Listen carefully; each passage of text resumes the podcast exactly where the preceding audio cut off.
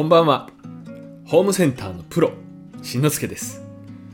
このラジオは DIY や教育の話を中心に関連の役立つ情報をお伝えする番組です。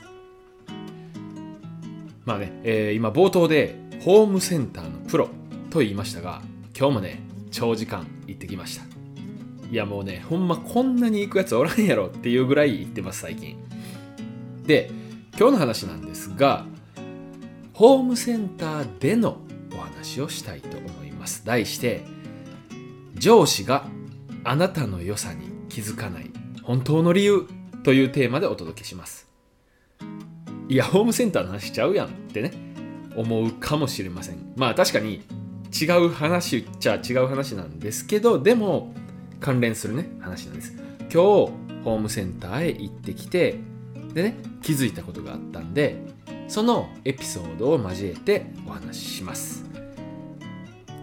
さてあなたは 自分の長所になかなか気づいてもらえないなってね思ったことはないですか？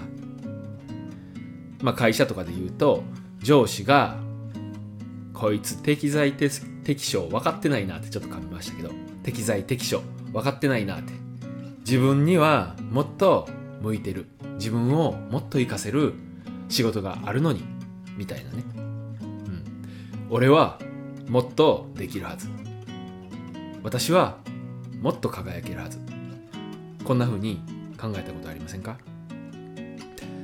まあ僕もねサラリーマン時代はそんなことを考えたりもしましたがこれねもちろんその上司がただただ無能なだけ。っていう可能性はあるんですけどももしかしたらあなたにも問題があるかもしれません。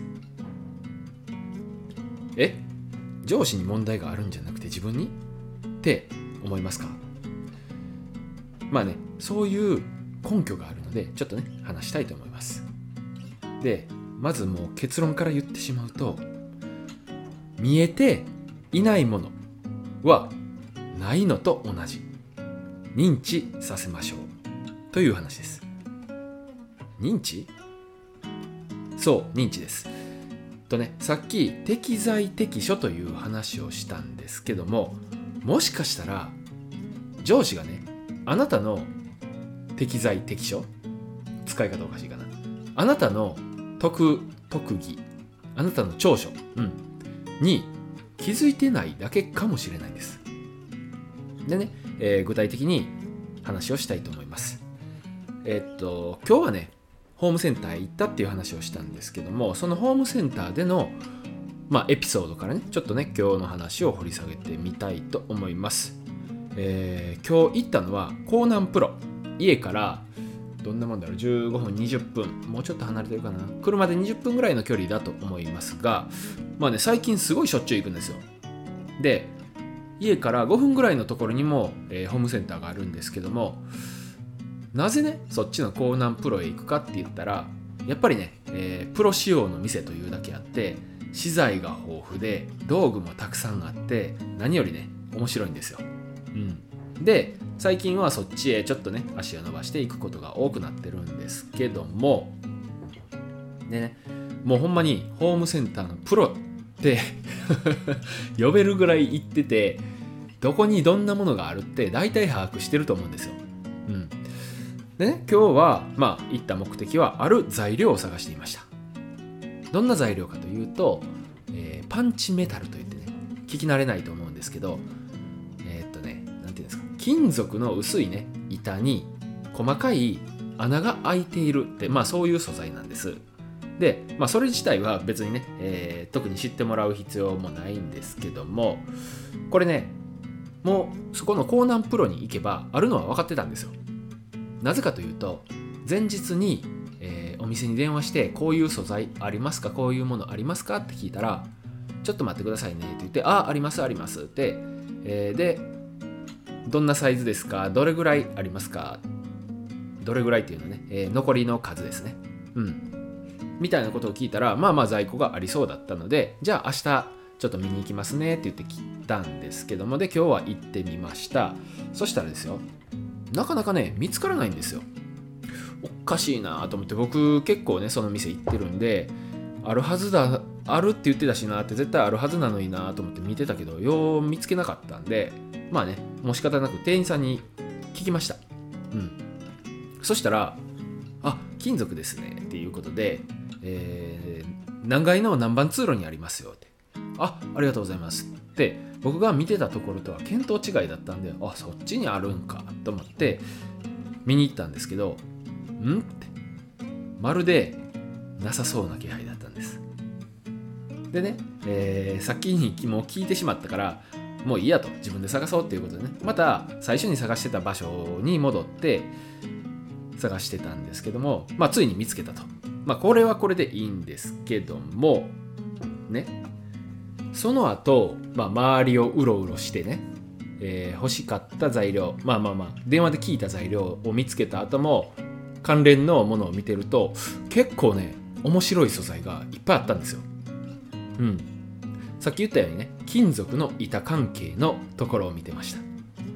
でね、考えてみたら僕は今まであの木材はよく見てたし、えー、使ったことのある材料。例えばそうだな。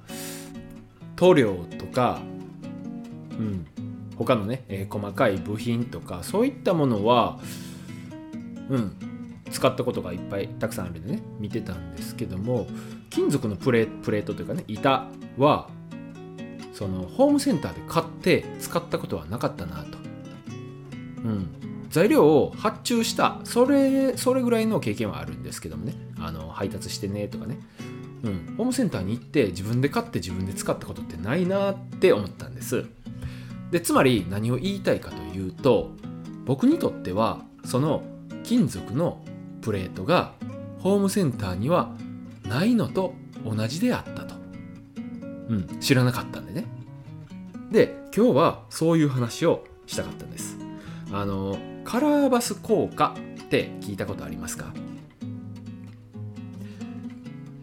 例えば車の話をすると車を新しく買い替えたと。